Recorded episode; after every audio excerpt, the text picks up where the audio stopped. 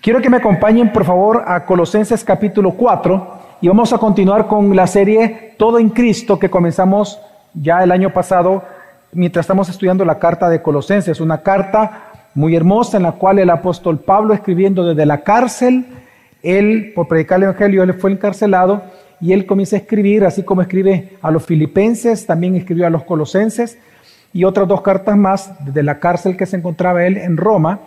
Y pues en esta carta lo que él busca es enseñarle a la iglesia de Colosenses a que no se dejaran engañar por los falsos maestros que les decían que Cristo no era suficiente, sino que había otras cosas más que debían de añadir a su vida para ser personas espirituales o maduras en la fe.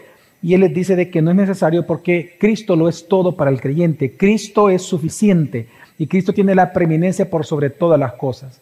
En ese contexto, estamos ya en los últimos capítulos donde él hace una aplicación de la doctrina y, él comienza a enseñar cómo este Cristo glorioso, cómo este Cristo preeminente de todas las cosas, resulta que también es el preeminente en tu casa, en tu hogar. Ya en algunas semanas atrás, en los textos anteriores que ya hemos predicado, pues él se enfoca a enseñarnos cómo esta gloria de este Cristo tan maravilloso que nos ha redimido, pues ahora debe de manifestarse en la casa porque somos nuevas criaturas. El hombre nuevo construye nuevos hogares, ¿verdad? Y es lo que él se dedicó a enseñarnos. Pero ahora él va a hablar de otro tema importante. Y un tema que lo encontramos del versículo 2 al versículo 6, el cual vamos a leer en este momento. Colosenses capítulo 4, 2, 2 al 6 dice así la palabra del Señor. Perseverad en la oración, velando en ella con acción de gracias orando al mismo tiempo también por nosotros, para que Dios nos abra una puerta para la palabra, a fin de dar a conocer el misterio de Cristo, por el cual también he sido encarcelado, para manifestarlo como debo hacerlo. Andad sabiamente para con los de afuera, aprovechando bien el tiempo. Que vuestra conversación sea siempre con gracia, sazonada como con sal, para que sepáis cómo debéis responder a cada persona. Vamos a orar. En esta mañana, Señor, queremos darte gracias por estar aquí reunidos. Te pido, Señor, que puedas hablarnos como siempre lo haces a nuestra vida y que nosotros podamos escucharte y poner por obra tu palabra. Te pido, Señor, por mí, para que pueda predicar con claridad tu mensaje, que yo mismo no te sea un estorbo a ti, Señor. Por el contrario, te pido, Señor, que tú nos utilices a todos nosotros y que podamos darte la gloria por medio de la práctica de tu palabra. Gracias te damos en el nombre de Cristo Jesús. Amén. Dios es un Dios que habla. Si algo es maravilloso para nosotros los cristianos, es que el Dios único y verdadero, el cual nos ha redimido, es un Dios que habla. Y es que digo esto porque si usted se da cuenta en religiones, los dioses falsos son dioses que no hablan. Y esa es una de las grandes, de las grandes verdades que envuelve las falsas religiones. Mire usted a Buda, por ejemplo. Buda, un hombre que tiene una imagen que tiene los ojos cerrados, la boca cerrada y los oídos cerrados porque está en meditación. Ve usted cualquier religión y va a encontrar que sus dioses son de madera, son de yeso. Tienen oídos pero no oyen. Tienen ojos, no ven. Tienen boca pero no hablan. Pero no así nuestro Señor. No así el Dios único, verdadero Padre, Hijo y Espíritu Santo, que es un Dios que habla y nos ha hablado por medio de su palabra escrita, a la cual le llamamos la Biblia. Dios es un Dios que habla. Y porque Él habla a través de su palabra, es que nosotros podemos encontrar una guía para nuestra vida. Dios nos habla para consolarnos, para guiarnos, para, para ayudarnos, para advertirnos, para perdonarnos para transformarnos, para edificarnos. Dios es un Dios que habla. Pero porque nuestro Dios único, verdadero, Salvador, es un Dios que habla, y nosotros fuimos creados a imagen y semejanza de Él, también somos seres que hablamos. El ser humano es un ser que se comunica, un ser humano que habla con otro ser humano. Y por lo tanto nosotros debemos de comunicarnos en general porque fuimos creados a imagen y semejanza de Dios. Sin embargo, no todos nos comunicamos de igual manera. Aunque todos de alguna manera hablamos y nos comunicamos, no todos lo hacen de igual manera. En Mateo capítulo 12, versículo 34, Jesús dijo que de la abundancia de tu corazón habla tu boca. Es decir, que aunque tú eres un ser humano, según lo que esté lleno tu corazón es lo que va a determinar lo que tu boca va a hablar. Y es que es, tan diferente la manera de conversar de un cristiano de la manera de conversar de un no cristiano que Jesús hace la diferencia. Y si no veamos cómo es la, conversación y la comunicación de una persona no convertida, de un no regenerado. Son conversaciones llenas de maldad, llenas de malicia, de inmoralidad sexual, de engaño, de acusación, llenas de culpa, llenas de mentira, de vanidad, de adulación. Son conversaciones en donde se, se, se se habla y, se manifiesta la jactancia, o la murmuración, la difamación, el orgullo y así, muchas otras cosas más que podemos hablar de cómo es la conversación de una persona no creyente. Romanos 3 nos dice cómo el ser humano habla cuando está sin Cristo. Pero comparémoslo con la conversación de un cristiano. En primer lugar, es una boca llena, la, la boca del regenerado, llena de de confesión de pecados a un Dios que sabe que lo perdona y que lo ha perdonado en Cristo. Es una conversación llena de, de bendición para el que te oye. Son conversaciones llenas de verdad, de paciencia, de amor, de gracia, de amabilidad. Conversaciones que buscan edificar en lugar de corromper. Pero en este texto, precisamente del versículo 2 al versículo 6 de Colosenses capítulo 4, el apóstol Pablo lo que vemos es que él está tratando siempre el tema de la conducta del nuevo hombre, la conducta de la nueva mujer que es en Cristo una mujer. Él está tratando de la conducta de un nuevo hombre. En los textos anteriores él se enfocó en la familia, de que el nuevo hombre construye un nuevo hogar. Pero aquí encontramos que el nuevo hombre, por lo tanto, no solamente construye un nuevo hogar, sino que ahora su hablar es diferente, se comunica de manera distinta. Y en este texto del 2 a 6 hemos visto y vemos claramente que el ser humano tiene dos vías de comunicación en el cual se te tiene que observar la transformación que el Evangelio ha hecho en tu vida y de la cual tú dices testificar cada día. Y estas dos vías de comunicación que tiene el creyente, una es con Dios y otra es con el mundo. Una es con Dios y otra es con la humanidad. Así que lo que encontramos en este texto es que después de ordenar cómo debe de ser tu conducta en tu familia, ahora Él va a hablar de cómo tiene que ser tu forma de hablar. Si nosotros recordamos la carta de Santiago en capítulo 3, al final de cuando Él habla de la lengua, ¿se acuerdan de ese gran capítulo que habla de la lengua?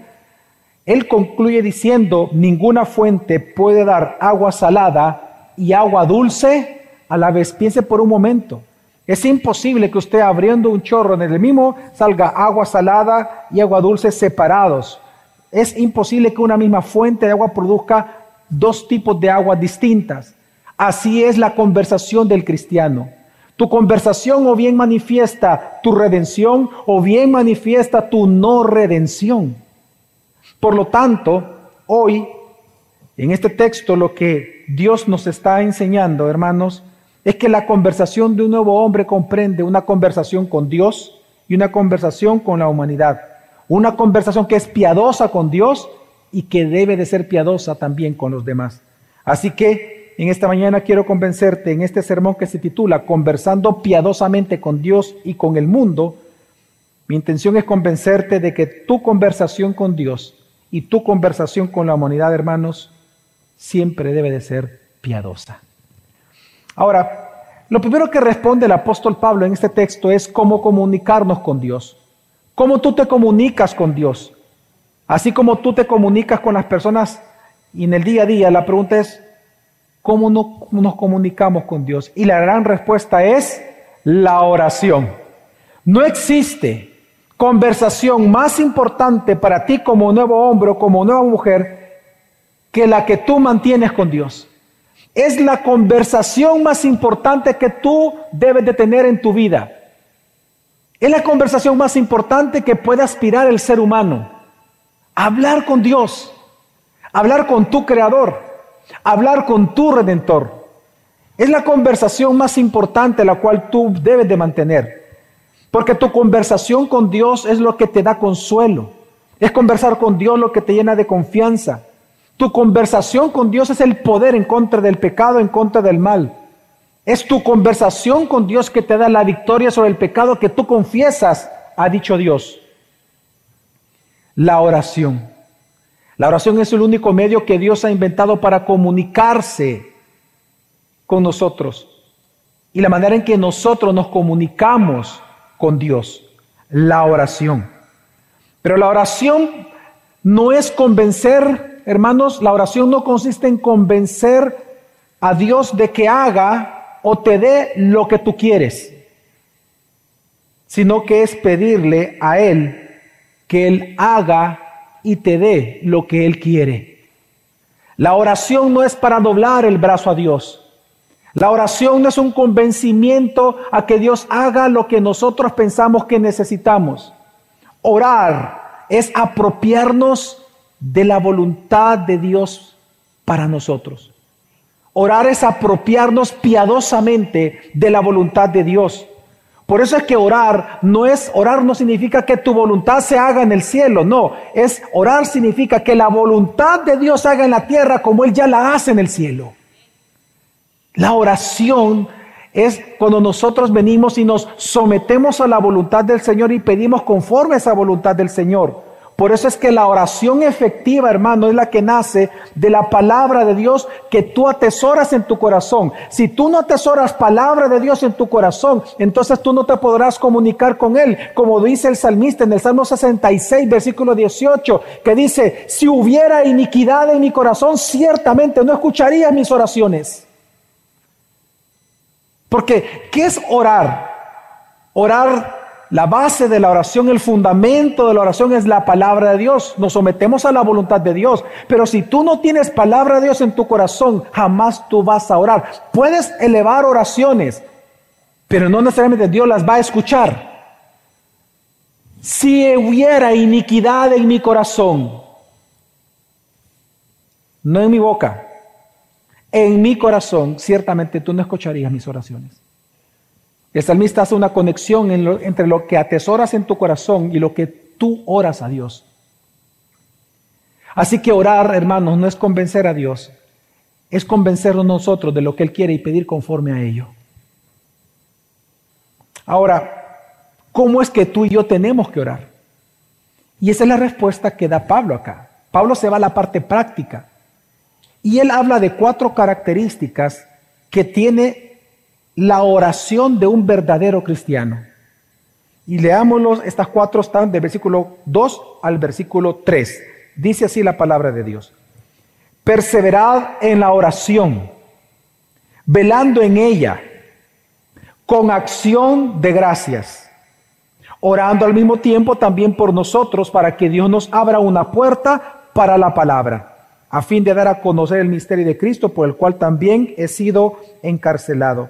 Aquí hay cuatro características que gobiernan la oración de un cristiano. La primera es que es una oración constante. Dice ahí la palabra de Dios, perseverad en la oración. La oración del cristiano es una oración constante. Es una oración, es decir, la oración del cristiano es mantener un diálogo constante con Dios en nuestra conciencia y en nuestro corazón un diálogo en el cual nosotros clamamos a Dios, en el cual nosotros platicamos con Dios, en el cual nosotros le pedimos a Dios, en el cual le damos gracias a Dios, mientras esperamos la respuesta de Dios a nuestras peticiones. Orar, hermanos, una característica de la oración cristiana es una oración constante día y noche.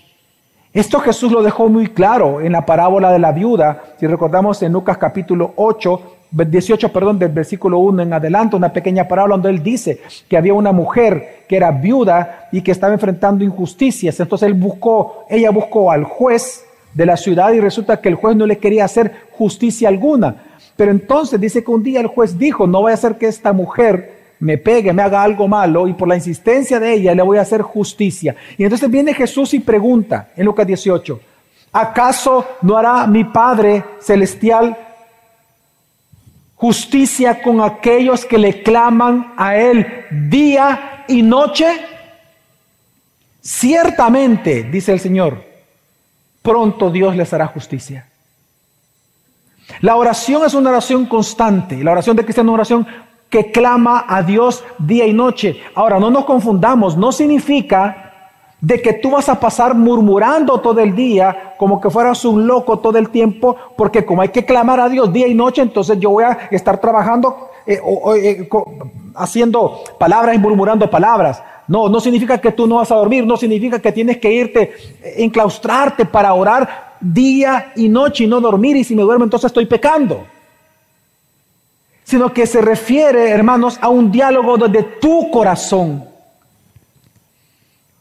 Jesús, por ejemplo, en Lucas capítulo 11, él viene hablando de, de, eh, de la higuera y viene hablando, eh, perdón, viene hablando de otra parábola en donde él dice, que viene una persona y recibe, y recibe a un invitado en su casa y él, por lo tanto, al no tener comida, esto está en Lucas 11, dice Jesús que él va a buscar a la casa de su amigo que le ayude con tres panes. Y él toca la puerta a su amigo y le dice, ayúdame que tengo visita y no tengo que darle de comer, dame tres panes.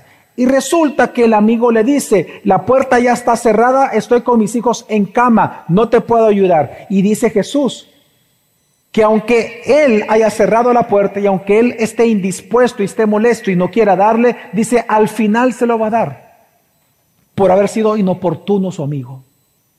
Y en ese contexto es que entonces Jesús afirma, versículo 9 y 10, diciendo lo siguiente, y yo os digo, o sea, lo une la parábola que le acabo de contar, y dice, y yo os digo, pedid y se os dará, buscad y hallaréis. Llamad y se os abrirá, porque todo el que pide recibe, y el que busca halla, y al que llama se le abrirá. Hermanos, clame a Dios. La oración del cristiano es una oración que día y noche, literal, día y noche estamos orando a Dios. Y es una oración que Dios responde por eso porque es constante, es perseverante. Y esto es lo que prepara nuestro corazón, hermanos, a, la gracia de Dios, a fortalecernos en la gracia de nuestro corazón. El ser constantes en oración es lo que prepara tu corazón a la respuesta de Dios. No importa si la respuesta de Dios es sí, es no o es silencio. Pero cuando tú oras todo el tiempo, tu corazón se fortalece en esa fe y en esa gracia. Hermano, si no recuerda lo que dice Jeremías 17, versículo 7 y 8. Bendito el varón que confía en el Señor y cuya confianza es el Señor. Será como árbol plantado junto a las aguas y que extiende sus raíces junto al arroyo, que cuando venga la sequía ni cuenta se dará. Sus hojas jamás dejarán de estar verdes y siempre dará fruto a su tiempo. Bendito el varón que confía en el Señor. Cuando tú eres constante en tu oración, todo el tiempo, día y noche, día y noche, todo el tiempo, desde tu corazón, es decir, que mantienes una oración constante, Señor, ayúdame, ayúdame, Señor, gracias por esto, todo. O sea, no estoy desmeritando tu oración en privado cuando lo hagas verbalmente, eso está bien. Pero la oración de cristiano va más allá de las palabras, es desde el corazón. Todo el tiempo, consciente que estamos ante un Dios, corandeo, ante la faz de Dios todo el día. Cuando tú haces eso, tu fe se fortalece y confías más en ese Dios. Así que, en primer lugar, la primera característica es que es una oración constante. La segunda característica de la oración de los cristianos es que es una oración vigilante. Dice velando, dice el texto bíblico en Colosenses es vigilante. Obviamente esta palabra vigilar es una palabra que la encontramos en el huerto de Getsemaní cuando Jesús les dijo que tienen que estar velando, que no se duerman. ¿Se acuerdan que los discípulos estaban durmiendo y Jesús dijo, a la verdad, el espíritu está dispuesto, más la carne es débil? Eso lo dice el texto bíblico y entendemos que es la misma palabra que aquí está ocupando el apóstol. Sin embargo, el apóstol va mucho más allá de no quedarse dormido cuando tú oras. La oración no es para dormirte. La oración es una comunicación con Dios. ¿Cómo tú te sentirías? Cuéntame, ¿cómo tú te sentirías si hablando con la persona que tú amas, estás hablando y tú bien contento contándole las cosas y resulta que él o ella se duerme? ¿Mm? Quiero que entiendas que Dios es un Dios que habla. Y Él está esperando la comunicación contigo, platicar contigo. Así que obviamente la palabra vigilante tiene esa connotación, no te duermas cuando oras. Pero Pablo va, va, perdón, mucho más allá.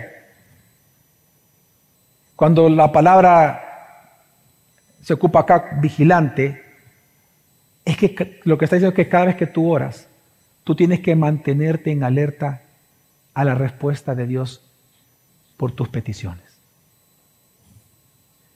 En Mateo, perdón, en Marcos capítulo 13, versículo 33, Jesús dijo, estad alerta, velad, porque no sabéis cuándo es el tiempo señalado. Una oración vigilante, una actitud vigilante en oración es mantener un estado de alerta observando todo cuanto sucede a tu alrededor que te impulsa luego a orar. Lo que está enseñando la Biblia es que la oración del cristiano no es una, oración, es una oración constante como el punto anterior, pero es una oración constante porque tú mantienes vigilando todo cuanto sucede a tu alrededor. El contexto de este texto en Marcos es que estaba Jesús explicando la parábola de la higuera y él dice, cuando vean estas cosas que suceden, entonces ustedes saben que esto está cerca. Es decir, y luego dice esto, entonces, él está diciendo, manténgase en alerta, viendo las señales, pero porque tú eres una persona que ve las señales y que todo el tiempo está vigilando cuanto sucede a tu alrededor, tú eres una persona que mantiene una oración constante. Y te lo voy a demostrar. Mira, todos los que somos cristianos vivimos esto. Te lo aseguro que lo vivimos. Te voy a dar un ejemplo. ¿Qué haces tú cuando comienza a temblar fuerte y se convierte en un terremoto? Mientras está temblando, ¿qué haces? Aparte de correr algunos. ¿Qué haces? Inmediatamente como diciendo, ¿qué haces? Clamar.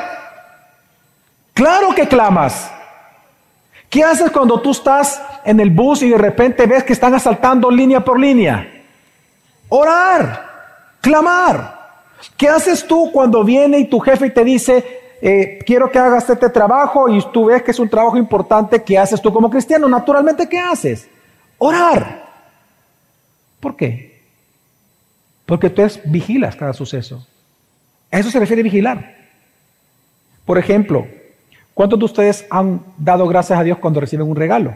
Supongo que venga alguien de la iglesia y le dice, mira, este, te traje este, estos tamales de chipilín. Que te queda, yo los compré y pensé en vos, no sé por qué, pero bueno, igual, este, tamales de chipilín y se los entrega. ¿Cuántos de ustedes le dan gracias a Dios cuando reciben un regalo? Cualquier regalo. Levante la mano. ¿Se da cuenta? A eso se refiere la palabra vigilante. La oración se llama vigilante por el hecho de que usted está tan pendiente de cuánto sucede, que todo lo que sucede, automáticamente usted le da o gracias a Dios o le pide algo a Dios. Pero es una comunicación que usted tiene con su Padre. Amén, hermanos. Ahora, en tercer lugar, por lo tanto, porque también es vigilante, es una oración agradecida, dice con acción de gracias. Claro, esperar expectante la respuesta de Dios produce agradecimiento cualquiera que sea la respuesta de Dios. La respuesta de Dios a tus oraciones solo, tiene, solo pueden ser tres, que después se unen en dos. Una respuesta de Dios a tus peticiones puede ser sí. ¿Y cuál es la otra? No. ¿Se da cuenta? Muy fácil. Hay una tercera que es el silencio de Dios. Hay, veces que Él no responde. Pero la no respuesta de Dios siempre es no. Mientras no responda, es no. Es lo que tenemos que entender sabiamente. Si tú le pides algo a Dios y Él no responde, tú sabes que es un no permanente, mientras Él guarda silencio. Digo esto porque el cristiano, la oración del cristiano es una oración agradecida. Como dice el apóstol Pablo, orando cualquiera que sean nuestras circunstancias. Sea bueno o sea mala. Al final el cristiano le da gracias a Dios por todo. Amén, hermanos. Pero en cuarto lugar, la oración del cristiano, la Biblia nos enseña que es una oración intercesora, pero que intercede para que Dios abra puertas a la predicación del Evangelio en su ciudad donde él vive. Miren hermanos, y esto es increíble. Quiero que leamos nada más el versículo 3 porque quiero que veamos lo increíble que es esto. Dice, orando al mismo tiempo también por nosotros. Es decir, que no solamente tiene que ser perseverante, vigilante, acción de gracias, sino que intercesora, orando al mismo tiempo que lo demás, también por nosotros. ¿Para qué? ¿Para qué? Para que Dios nos abra una puerta para la palabra a fin de dar a conocer el misterio de Cristo por el cual también he sido encarcelado. Y esa última parte es lo que hace impresionante lo que está enseñando el apóstol Pablo. ¿Cuál era el contexto de Pablo en ese momento? ¿En dónde estaba Pablo escribiendo la carta a los colosenses? Estaba en la cárcel. Por hechos de los apóstoles sabemos que él se encontraba en un arresto domiciliar. Él estaba en una casa que él mismo le tocaba pagar alquilado, dice Hechos de los Apóstoles.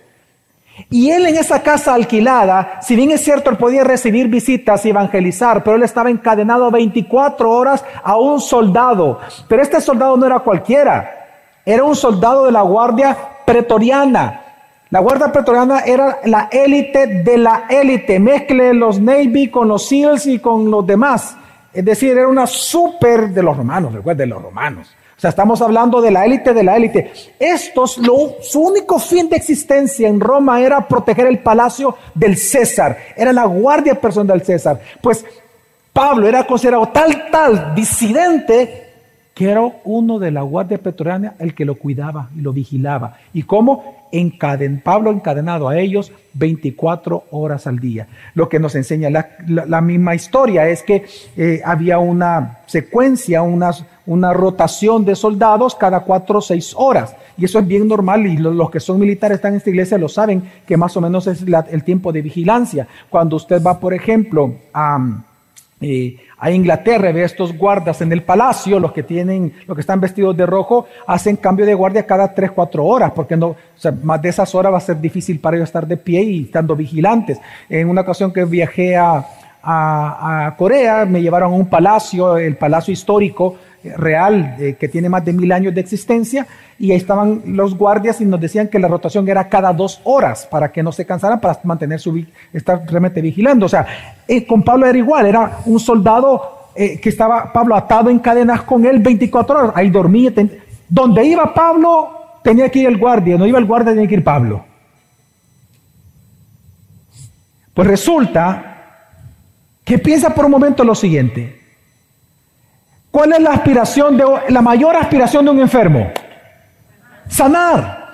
La mayor aspiración de un estudiante, lograr su carrera, graduarse. ¿Cuál es la aspiración más grande de alguien que está en la cárcel? Ser libre, pero no para Pablo. Y es lo que hace impresionante este texto. Él no dice, oren por mí para que Dios me abra las puertas de esta casa y yo me vaya y salga. Oren para aunque yo esté, aunque yo esté encadenado, el evangelio no esté encadenado. Oren para que Dios abra puertas al evangelio. Qué impresionante lo que está haciendo Dios aquí. Piensa por un momento en tu vida. ¿Cuál es la más grande aspiración de tu vida? ¿El avance del Evangelio? El progreso del Evangelio. Esto es parte de la oración con Dios. Cuando tú intercedes por alguien, también intercedes por el Evangelio, es decir, intercedes por los intereses que Dios tiene en la tierra.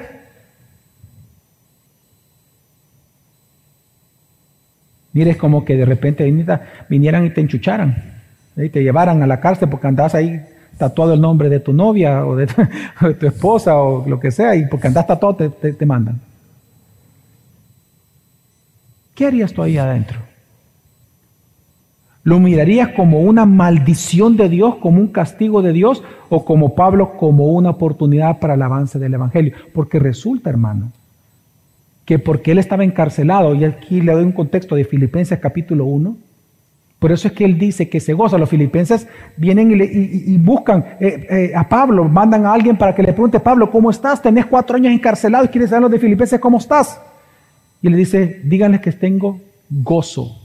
Gozo, ¿sí? Y él dice lo siguiente en Filipenses 1, versículo 12. Él dice, porque esto ha servido para el avance del Evangelio. Y él da la primera razón por la cual él se goza por eso. ¿Y cómo fue el primer avance que tuvo el Evangelio? Por las cadenas que él estaba viviendo. Y es que resulta que como el soldado estaba atado a él, Los soldados escuchaban a Pablo predicar, enseñarle a los que le citaban, lo vieron escribir estas cartas y Pablo que les predicaba todo el tiempo, 24 horas. Resulta que estos soldados cuando llegaban a la casa del César, al palacio, comenzaban a, decirle, mira, ahí hay un loco, ahí hay alguien que está predicando que de un tal Jesús judío que dice que nosotros los romanos lo matamos y que dice que resucitó el tercer día y que si creemos él es perdonado. Pero resulta que algunos creyeron ese mensaje de la locura de Pablo. Y por estar en cadenas, hermanos, en la historia, por primera vez, el Evangelio llegó a la clase alta de Roma, entró al palacio del César. Tanto que al final de Filipenses capítulo 4 dice, Pablo, salúdeme a los hermanos que están en la casa del César. Es decir, que soldados de la Guardia Pretoriana se convirtieron y ellos comenzaron a evangelizar adentro de la casa del César. Todo para la gloria del Señor. Cuando tú intercedes, ¿por qué intercedes? ¿Por los intereses de Dios o solamente por los tuyos? La oración de cristiano es una oración que también oramos para que Dios convierta lo más que pueda aquí en El Salvador, a tus familiares, a tus amigos. Oramos, intercedemos por todo el Evangelio que se predique en El Salvador. Amén. Es una oración intercesora. Pero ahora, una vez Él explica cómo nos comunicamos con Dios, ahora Él pasa a enseñarnos cómo de comunicarnos con el mundo, con la humanidad en general. Y lo primero, y nos da tres características de la oración, de nuestra conversación con la humanidad. Ya vimos cuatro de nuestra comunicación con Dios. Hoy veamos tres características de nuestra comunicación con el mundo. Y la primera de ellas es que nosotros predicamos el Evangelio al mundo de una manera clara para el oyente. Vamos a leer versículo 3 y versículo 4 y dice, orando al mismo tiempo también por nosotros para que Dios nos abra una puerta para la palabra, a fin de dar a conocer el misterio de Cristo, por el cual también he sido encarcelado, para manifestarlo como debo hacerlo. Y esa frase es lo importante aquí, versículo 4, para manifestarlo como debe de ser manifestado el Evangelio. Es decir, que hay una manera adecuada de predicar el Evangelio y hay maneras inadecuadas de predicar el Evangelio. Y la preocupación de Pablo estando en la cárcel no solamente era que se predicara el Evangelio, sino que se predicara de la manera adecuada. ¿Y cómo? De una manera, dice, que se manifieste. Esta palabra manifestarse significa testimonio o claridad o completo, es decir, no solamente le interesaba a Pablo que se predicara en toda la ciudad del Evangelio, sino que se predicara de manera clara, de tal manera que hasta aún el más pequeño, aún el más niño de todos, pudieran entender. Hermanos, la más grande necesidad de la humanidad es su salvación. Piensa de verdad por un instante, por ejemplo, la guerra que hay en Ucrania en este momento. Rusia y Ucrania esta invasión que está haciendo Rusia. Yo leí, un, a mí me gusta leer las noticias y, pues leyendo unas noticias de la BBC de Londres, ellos hicieron un reportaje de personas que estuvieron en los primeros bombardeos que hizo Rusia. Y la noticia decía así, encontré a Dios en medio de las bombas. Y cuenta, unas personas dice que era una familia de ateos. Y que dice que estando abajo, escuchando cómo estaban destruyendo las casas, porque estaban eh, eh, eh, en un, sería en la parte de abajo de la tierra, resguardándose de las bombas, dice que allí encontraron a Dios, porque se acordaron de algo que alguien les dijo. Y comenzaron entonces a leer la Biblia. Y resulta que en medio de ese miedo, lo único que hicieron fue decirle, Dios si existes, por favor, sálvanos. ¿Y qué, creen que hizo Dios? Lo salvó. Y hoy dicen, encontramos a Dios en medio de las bombas. ¿Sabes, ¿Sabes qué estoy tratando de decirte? La más grande necesidad del, mundo es su salvación. Claro que hay carencias importantes.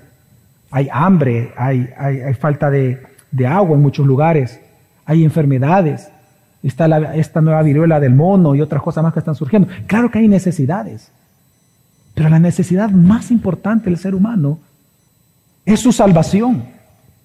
La necesidad de toda la humanidad es entender que sus problemas no son el problema. Su problema es el pecado que hay en su corazón. ¿De qué les sirve a ellos que no tener ningún problema en esta vida si van a ir al infierno? Por lo tanto, la necesidad de ellos es la salvación. Y resulta que el único Salvador, Redentor, mediador entre Dios y, los hombres pecadores es Jesucristo. Pero el gran obstáculo, y es el cuidado que está tomando Pablo en el texto, el problema es que el gran obstáculo a que tú prediques el Evangelio muchas veces no es tu ganas de predicarlo, porque sé que tú quieres que mucha gente se salve. El problema es cuando las personas no toman el cuidado y predican el Evangelio de una manera completamente equivocada. Y en lugar de ayudar al Evangelio, lo entorpecen por no manifestarlo como debe ser manifestado, dice Pablo. Por eso él dice, oren por mí, para que no solamente el Evangelio corra, sino que tiene que ser predicado de la manera adecuada, de manera clara, cabal, un testimonio completo del Evangelio. Y es que no podemos negar, hermanos, que hay personas que oscurecen el Evangelio con sus palabras, que en lugar de ser claros, no son claros y entorpecen el entendimiento del Evangelio. Y estoy hablando de cristianos en general como también predicadores. El gran predicador, por cierto, Charles Spurgeon, hablando de este tema, él dice, en un sermón dijo, y lo cito. Cristo dijo, apacienta mis ovejas, apacienta mis corderos. Algunos predicadores, sin embargo, ponen la comida tan alta que ni las ovejas ni los corderos pueden alcanzarla. Parece que leyeron del texto, alimenta mis jirafas. Muchas veces tú quieres predicar el Evangelio con palabras rebombantes. Tal vez tú quieres predicar el Evangelio demostrando cuánto doctrina tú sabes. Tal vez tú quieres predicar el Evangelio con una apariencia, hermano, usted tiene que hacer esto así, y usted comienza a hablar de las grandes profundidades del Evangelio. Mire, hermano, no entorpezca el Evangelio. ¿Sabe lo que necesita la gente? No es entenderlo a usted, es entender el Evangelio. Sea claro.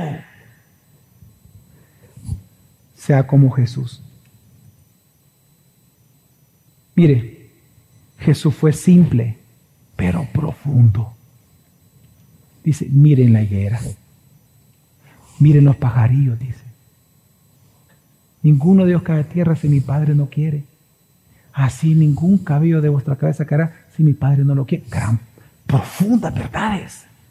Está hablando de la gran soberanía de Dios y los decretos de Dios, poniendo de ejemplo un pájaro. Eso no significa que tu predicación y tu enseñanza del Evangelio tiene que ser simplista. No es lo mismo ser simple que ser simplista. No tienes que ser frívolo, ni tampoco mostrar ignorancia. No, no, no, no. Tienes que llenarte de tal manera del Evangelio que para ti, al ser maestro del Evangelio, puedas explicarlo tan fácilmente con pocas palabras.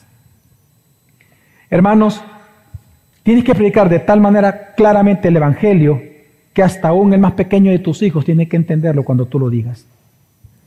Y es que no vamos a negar que hay quienes tratan de predicar el Evangelio basándose o fundamentándose en su experiencia personal y parten de la, de la experiencia personal, ¿verdad? Aquí, hermanos, vamos aquí en el bus, quiero contarle un poco de mi testimonio, pues yo era un marero o yo hice esto y, pasan media hora hablando de las maldades que hicieron y al final dice, pero Dios me rescató, así que ¿quién quiere recibir a Cristo? Si tú piensas que eso es evangelio o que el evangelio parte de tu experiencia, ¿sabes lo que vas a provocar en los oyentes? Una reacción emocional. Falsos cristianos. Y otros parten no de su experiencia, sino que parten de su intelectualidad, centrados en ellos. Presentan a Jesús como analgésico emocional. Él te va a quitar, Él te va a quitar los problemas, te va a quitar el llanto, te va a bendecir, te va a llenar de bitcoins, te va a llenar de dinero, de oportunidades. No tienes trabajo, te va a entregar tres. no tienes esposa, te va a entregar una. Y comienza a prometer y prometer y presentan a un Jesús potenciador de prosperidad, un gato de uña, o uña de gato, perdón, gato de uña, una uña de gato, un lo que sea. ¿Sabe lo que provoca eso en el oyente? En un hombre y una mujer codicioso, que lo que busca es lo que Dios da y no al Dios redentor. Recuerdo la ocasión de una persona que se congregaba en nuestra iglesia, un empresario muy importante, que siempre decía esta frase, porque la escuchó de un predicador precisamente, y un predicador de prosperidad. Él decía, es que mire pastor,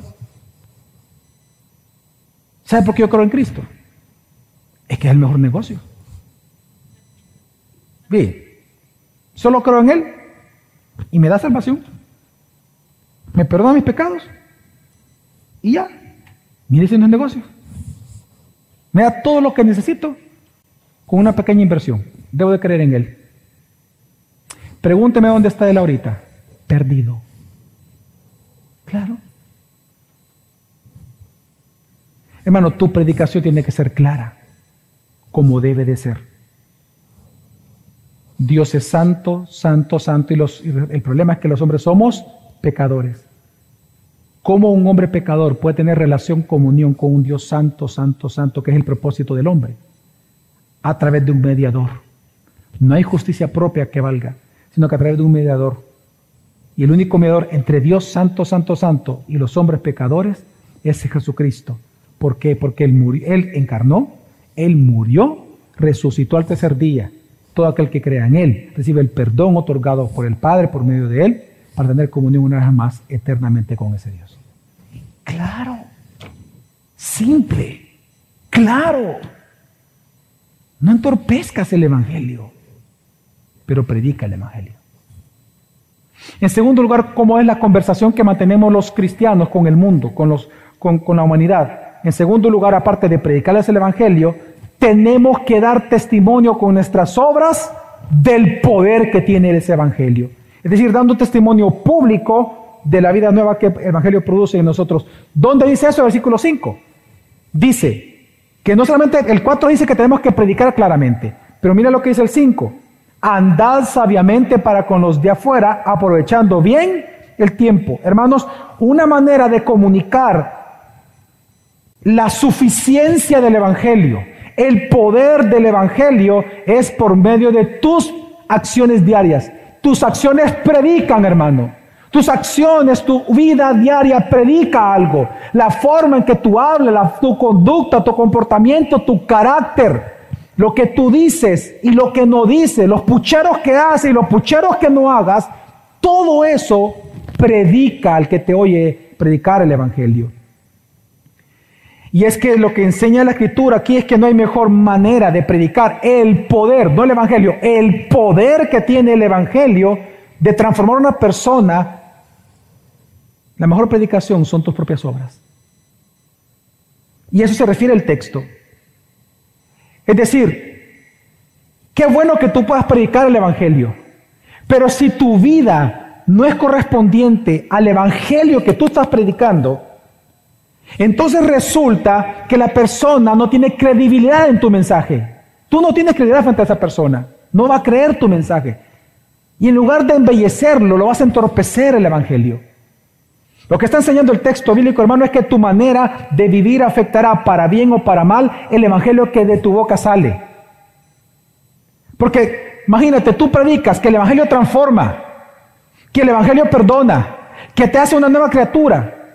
Pero si tú mantienes la conducta de la vieja criatura, el viejo ropaje, ¿acaso las personas te van a creer? No. Por eso este texto lo pone a la par de predicar. Porque lo que está enseñando el apóstol Pablo, hermano, por eso dice, andad sabiamente para con los de afuera. Los de afuera son los de afuera de la iglesia, los que no son cristianos. Hermano, tú debes demostrar mediante tu conducta piadosa el poder de la gracia de Dios que mora en ti. Tú debes demostrar mediante tu conducta diaria cuán poderoso es el Evangelio de la gracia.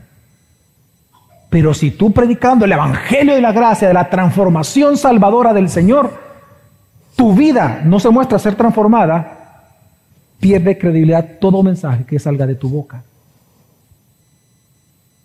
Por eso es que en Tito capítulo 2 versículo 10 dice, para que adornen la doctrina de Dios, nuestro Salvador, en todo respecto. ¿Sabe cuál es el contexto aquí? El contexto es que se le estaba diciendo en esta carta, a Tito se le está, se le está pidiendo, se está hablando de la conducta de un esclavo con su amo, que la conducta del esclavo con su amo tiene que ser una conducta de sumisión, de servicio al amo. La, la pregunta es, ¿por qué? La respuesta es este texto. Dice, para que adornen la doctrina de Dios, nuestro, nuestro Salvador, en todo respecto. Aquí la palabra adornar, hermanos, en griego significa, la, palabra es cosmeo, de donde viene la palabra cosmético. Una pregunta, esta palabra creo que... ¿quiénes, ¿Quiénes son las que mejor la entienden? Las mujeres, ok. ¿Para qué sirven los cosméticos? ¿Para qué existen? ¿Cuál es la utilidad de un cosmético? Cuénteme. ¿Cuál es la función principal de un cosmético? ¿Ah? Para verse mejor, dice, claro. Una cosa que funciona, otra cosa que no funciona, pero bueno. la idea de un cosmético es embellecerla a usted. Pues sabe qué significa la palabra cosmeo, significa embellecer. Pues leamos Tito otra vez con ese contexto. Dice, para que adornen, hermoseen, embellezcan la doctrina de nuestro Señor. Hermano, lo que está enseñando la Biblia es que tu conducta o hermosea el Evangelio que con tu boca predicas o lo desvirtúa y lo hace feo y lo, y lo destruye lo que tú hablas. Tu comportamiento diario es como un cosmético. O embellece el Evangelio que predicas o no. ¿Sabes? Lo que está haciendo la Escritura, hermanos, es que tu forma de vivir o hace atractivo el Evangelio o no lo hace atractivo. Tu manera de vivir que los de afuera observen o embellecerá la obra de Cristo en tu vida, la obra de Cristo que tú les predicas, o lo va a hacer poco atractivo para ellos o poco convincente. Hermano, mira, ¿de qué te sirve a ti predicar o enseñar las grandes profundidades doctrinales de la Biblia? Si tu manera de actuar cada día no es de acuerdo a esas doctrinas. En lugar de embellecer el Evangelio, lo estás entorpeciendo. Por eso mi pregunta es, ¿cómo tú te comportas? ¿Cómo es tu comportamiento en la casa, con tus hermanos, con tus hermanas, con tus padres, con tus hijos, con el vecino, con la gente que trabaja contigo? ¿Cómo eres tú de jefe? Eres como esa señora cruela, ¿verdad? Esta de la película, así toda rara, ¿verdad? Eres, eres no sé, eres eh, eh, un buen jefe en comportamiento, un mal jefe, alguien que desespera a los demás. Es decir, es más, ¿cómo es tu red social?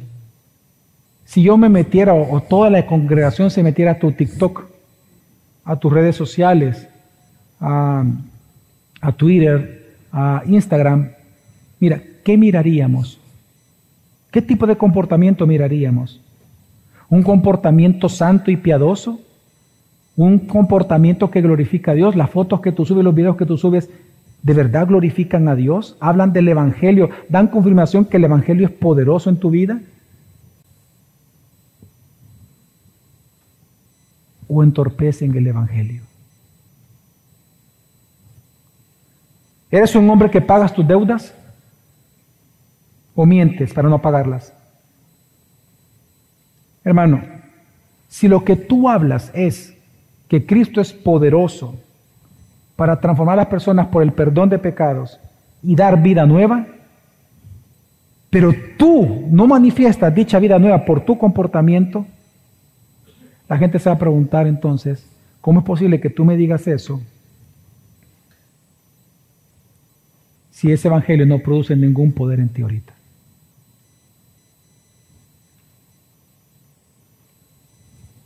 Si tú me dices que el Evangelio transforma, ¿por qué no produce piedad en ti? Así que hermano, huye, huye de la codicia, huye de la vida legalista, huye de la vida libertina, huye de la soberbia. Mejor, como dice la Escritura, sé piadoso, temeroso de Dios, piensa en los juicios futuros Piensa en el fin de la historia de la Biblia, el fin de la historia, perdón, de la humanidad, según la Biblia. Porque eso te hace más sabio. Como dice el Salmo 90, versículo 12, ayúdeme, Dios dice el salmista, a contar mis días para que yo adquiera sabiduría o lleve sabiduría a mi propio corazón.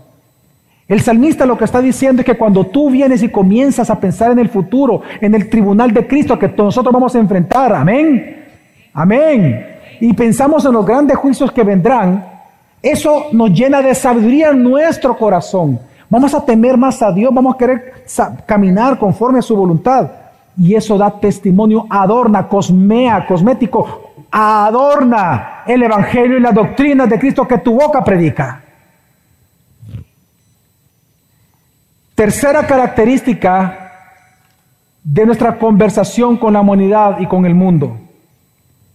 Y es que también respondemos con gracia a quienes nos preguntan y oportunamente en todas nuestras conversaciones. Dice el versículo 6, que vuestra conversación sea siempre con gracia, sazonada como con sal, para que sepáis cómo debéis responder a cada persona. Lo primero, hermano, de la conversación de un cristiano, aquí hay tres cosas que menciona este texto. Lo primero es que tu conversación se espera que sea llena de gracia.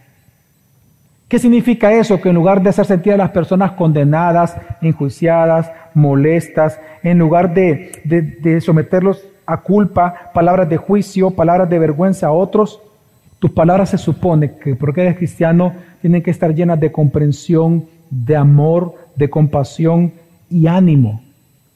¿Cómo es tu conversación con tus padres?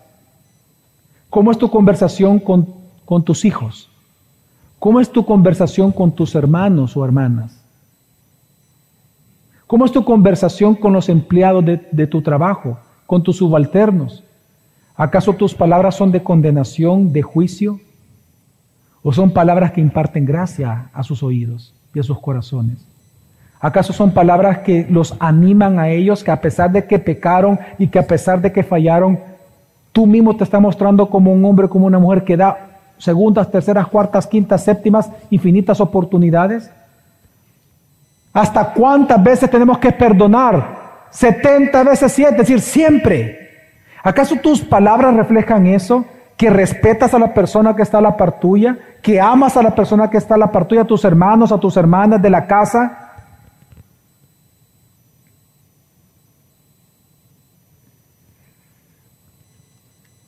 ¿Cómo poder nosotros ser personas que hablan de gracia? Jesús fue claro cuando dice que de la abundancia del corazón habla la boca. Si tú no llenas tu corazón de la gracia de Dios, es decir, tú no eres consciente de la gracia de Dios en tu vida, no podrás tratar con gracia a los demás. Tú no puedes, hermano, llenar de amargura el oído de, las personas. Deja de tratar mal a tu prójimo. Se supone que, dice la Escritura, que vuestra conversión sea siempre con gracia. Lo segundo, sazonada como con sal, dice. ¿Qué significa eso? Recordemos que el valor de la sal en aquel momento, aparte de tener grandes propiedades como dar sed y otras, y otras más, son más de siete propiedades que tiene la sal en uso, en diario. En aquel momento el valor era por la preservación de alimentos, no había refrigeradoras. Entonces eh, eh, era por medio de la sal. Así que lo que está diciendo la escritura es que tu conversación tiene que estar sazonadas como con sal, es decir, producir una respuesta positiva, un corazón alegre, un corazón animado en todos aquellos que te escuchan. Así que hermanos, en lugar de corromper con tu conversación a la persona que te está oyendo, se supone que tú en lugar de corromperlo, lo edificas. Como con sal significa que se supone que tu conversación es para que la otra persona siempre se mantenga en el camino de Cristo que en lugar de que esta persona se pierda o se corrompa, se supone que tus palabras edifican a tus hermanos, a tus papás, a tus hijos, etcétera, a tu familia, a tus amigos, a tus empleados y compañeros, y los conservan en el camino del Evangelio. Pero tercero, dice también Pablo, para que sepáis cómo debéis responder a cada persona. Es decir, la meta de tu conversación llena de gracia y como con sal es a dirigir a tus oyentes a una respuesta oportuna de tu boca. Es decir, el fin de todo esto es que de tu boca salgan palabras sabias, pero palabras en el momento oportuno. Hermano, no solamente es importante decir la verdad en amor, sino que hay que saberla decir en el momento adecuado. Eclesiastes dice, hay tiempo de hablar y hay tiempo de callar. Le daré un ejemplo un poco sencillo, pero para, para entender. Supóngase que uno de sus hijos viene y está jugando con el aceite de cocina de la casa y de repente agarra un vaso con agua y como tiene aceite en su mano, ¿qué pasa? Por chungunca, el vaso se quiebra. ¿Qué debe de hacer ahí el padre cristiano? callar o hablar. Mire, su silencio me preocupa, hermano. callar. Hijo, ¿estás bien? ¿Te heriste? Ok, no te preocupes, solo es un accidente, es un vaso, tranquilo. Va, tranquilo. Ya después, cuando está el niño tranquilo, porque está todo nervioso, ¿qué pasó? No, agarré el vaso y tenía aceite. Ah, hijo, mira, es que un vaso no se agarra con aceite. Sí, sí, vaya. Y ya. Impartió gracia, comprensión. Pero si de repente usted, ¿qué pasó? Quebró el vaso. ¿Qué cipote más pasmado? ¿Y por qué? ¿Qué te pasó? Es que lo agarré, tenía aceite en la mano. ¡Qué mono más! ¡Bruto, no, hombre! ¿Y cómo se te ocurre agarrar eso? ¡Ah, va para allá, va para allá! ¡Ah, pasmado!